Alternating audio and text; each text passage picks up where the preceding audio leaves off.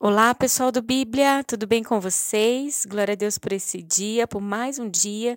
Nós estamos na semana 38, no dia 2. Hoje nós vamos ler o capítulo de Isaías 43 e 44 e o primeiro capítulo do livro de Salmos. Nós estamos numa reta final aí em direção ao cumprimento desse objetivo tão glorioso que é de lermos toda a Bíblia em um ano. Vamos lá? Querido Deus, muito obrigada. Obrigada, Senhor, porque durante todo esse ano nós estivemos, Senhor, aqui, aos teus pés, lendo a tua palavra, entendendo que ela é uma lâmpada quando tudo parece escuro ao nosso redor e a gente não enxerga um palmo na nossa frente para tomadas de decisões, para entender situações, é, questões que envolvem a nossa vida mas sempre seguros de que você está no controle de todas as coisas. E eu te agradeço, Senhor, pela tua palavra, porque ela é maravilhosa. Ela é algo, é uma rocha sólida. Ela traz tanta verdade, tanto significado.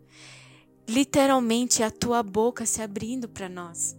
E eu te peço, Senhor, que no dia de hoje ela seja cravada no nosso coração. Marca, Senhor, as nossas vidas com as tuas verdades, Deus e que isso faça sentido para quem está ouvindo no dia de hoje. Em nome de Jesus. Amém. Isaías 43. Mas agora, povo de Israel, o Senhor Deus que o criou diz: Não tenha medo, pois eu o salvarei. Eu o chamei pelo seu nome e você é meu. Quando você atravessar águas profundas, eu estarei ao seu lado e você não se afogará. Quando passar pelo meio do fogo, as chamas não o queimarão, pois eu sou o Senhor, o seu Deus, o Santo de Israel, o seu Salvador. Dei como pagamento o Egito, a Etiópia e Seba, a fim de que você fosse meu. Para libertar você, entrego nações inteiras, como preço de resgate, pois para mim você vale muito. Você é o povo que eu amo, um povo que merece muita honra. Não tenha medo, pois eu estou com você. Do leste e do oeste levarei o meu povo de volta para o seu país. Ordenarei ao norte que os deixe sair, e direi ao sul que não os segure. Dos lugares mais distantes do mundo, deixem que os meus filhos e as minhas filhas voltem para casa Todos eles são o meu próprio povo. Eu os criei e lhes dei vida, a fim de que mostrem a minha grandeza. O Senhor Deus diz: Traga o meu povo para ser julgado. Eles têm olhos, mas não veem, têm ouvidos, mas não ouvem. Reúnam-se no tribunal todas as nações, ajuntem-se todos os povos. Por acaso um dos seus deuses anunciou o que ia acontecer? Alguns deles disse o que está acontecendo agora? Que eles tragam as suas testemunhas e provem que estão certos, a fim de que todos digam: é verdade mesmo. O Senhor diz: Povo de Israel, você é minha testemunha, você é o servo que eu escolhi, para que me conheça e creia em mim e entenda que eu sou o único Deus. Antes de mim não houve nenhum outro Deus e nunca haverá outro depois. Eu, só eu, sou o Senhor. Somente eu posso salvar vocês. Fui eu quem prometeu salvá-los e de fato foi isso que eu fiz. E vocês são testemunhas de que não foi outro Deus que fez isso. Eu sou Deus e sempre serei. Ninguém pode escapar do meu poder e ninguém pode desfazer o que eu faço. O Senhor, o Santo Deus de Israel, o Deus que salva, diz ao seu povo: Por causa do meu amor por vocês, enviarei contra a Babilônia um exército que conquistará a cidade, e os gritos de alegria dos babilônios virarão choro. Eu sou o Senhor, o Santo Deus de vocês, o Criador de Israel e o seu Rei. Há muito tempo, o Senhor abriu um caminho no mar, uma estrada no meio das águas perigosas. Ele derrotou um poderoso exército, um exército de carros e cavalos de guerra. Eles caíram para nunca mais se levantar e acabaram-se como um pavio que está se apagando. Mas agora o Senhor Deus diz ao seu povo: Não fiquem lembrando do que aconteceu no passado. Não continue pensando nas coisas que fiz há muito tempo, pois agora vou fazer uma coisa nova, que logo vai acontecer, e de repente vocês a verão. Preparei Prepararei um caminho no deserto e farei com que estradas passem em terras secas. Serei louvado pelos animais selvagens, pelos chacais e pelas avestruzes, pois farei com que jorrem fontes no deserto e com que rios corram pelas terras secas, para dar de beber ao meu povo escolhido. Este é o povo que criei para que fosse meu, a fim de que desse louvores ao meu nome. O Senhor diz ao seu povo: Vocês se enjoaram de mim e pararam de me adorar? Vocês não me, oferece, não me ofereceram carneiros para serem queimados em sacrifício e nem me honraram com outros sacrifícios.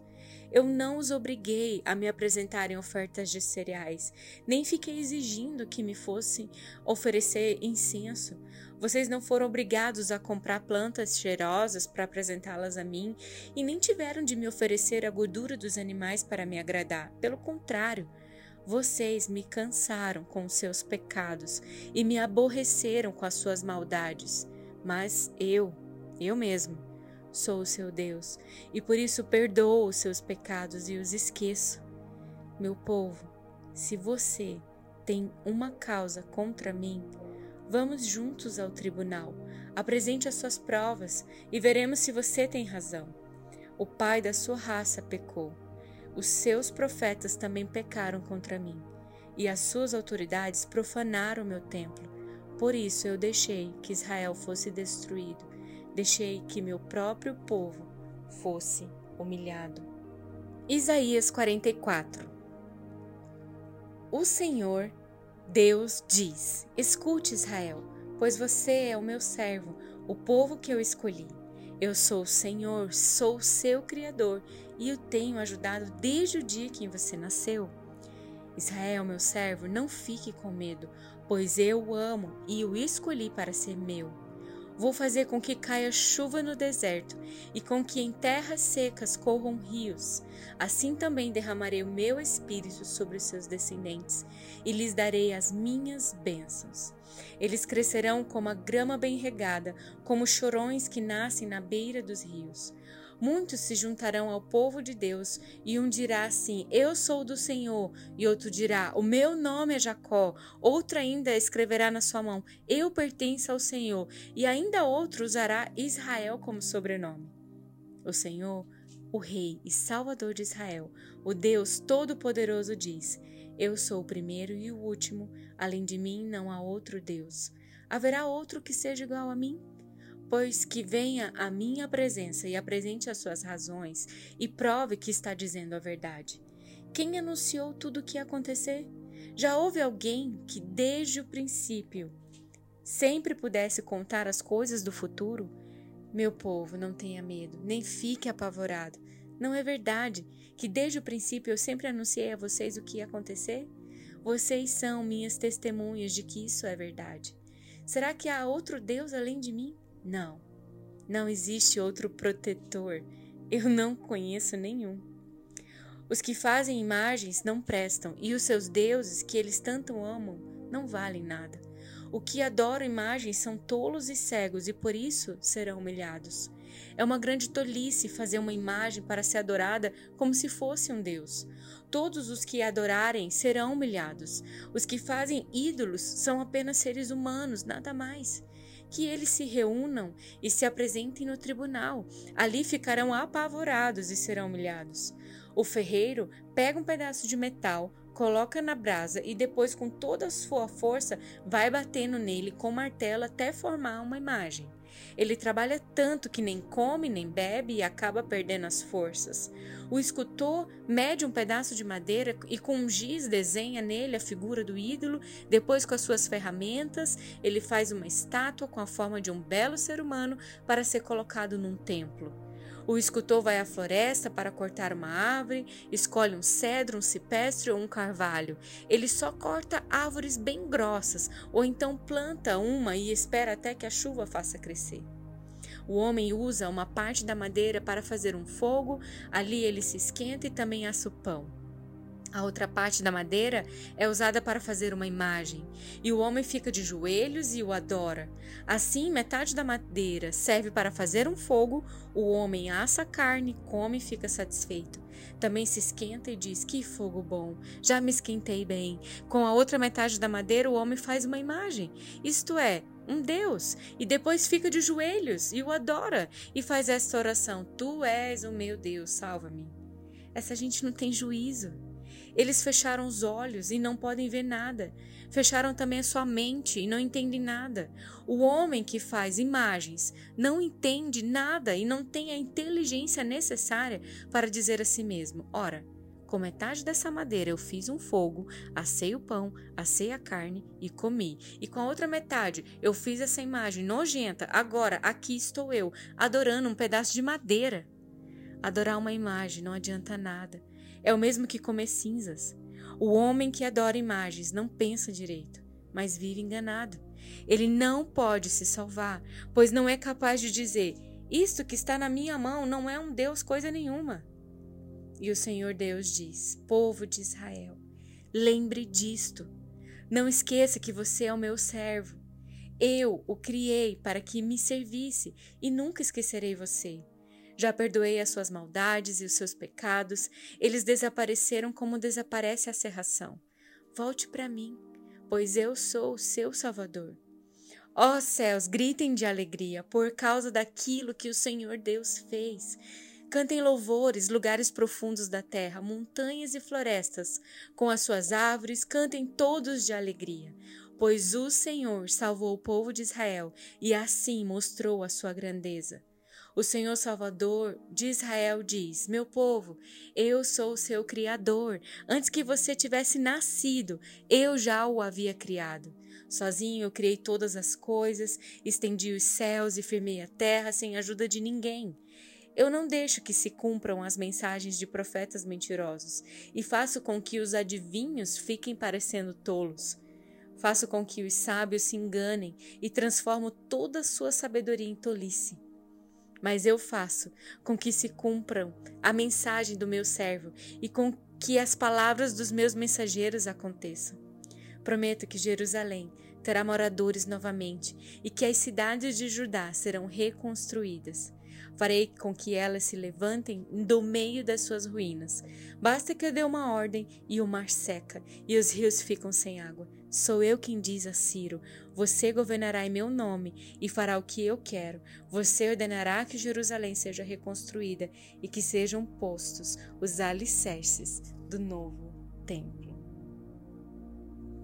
Salmos 1 A verdadeira felicidade.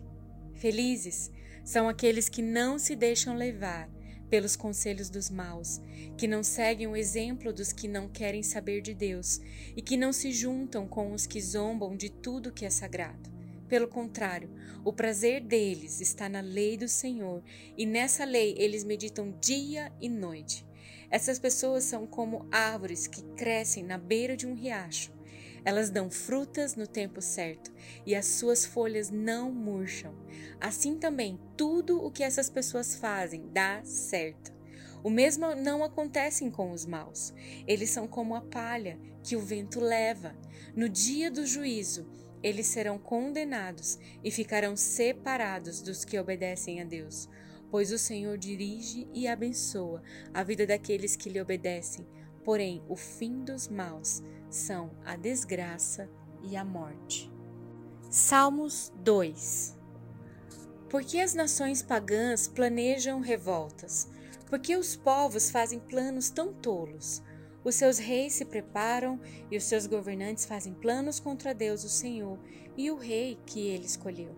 Esses rebeldes dizem: Vamos nos livrar do domínio deles, acabemos com o poder que eles têm sobre nós. Do seu trono lá no céu, o Senhor ri e zomba deles. Então, muito irado, ele os ameaça e os assusta com seu furor. Ele diz: Já coloquei o meu rei no trono, lá em Sião, no meu Monte Santo. O rei diz: Anunciarei o que o Senhor afirmou. E o Senhor me disse: Você é meu filho. Hoje eu me tornei seu pai. Peça e eu lhe darei todas as nações, o mundo inteiro será seu.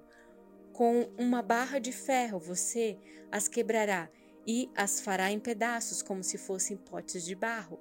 Agora escutem, ó reis. Prestem atenção, autoridades. Adorem o Senhor com temor. Tremam e se ajoelhem diante dele. Senão, ele ficará irado logo e vocês morrerão. Felizes são aqueles que buscam a proteção de Deus. Glória a Deus pela sua palavra, glória a Deus por esse dia, que você seja tremendamente abençoado e até amanhã.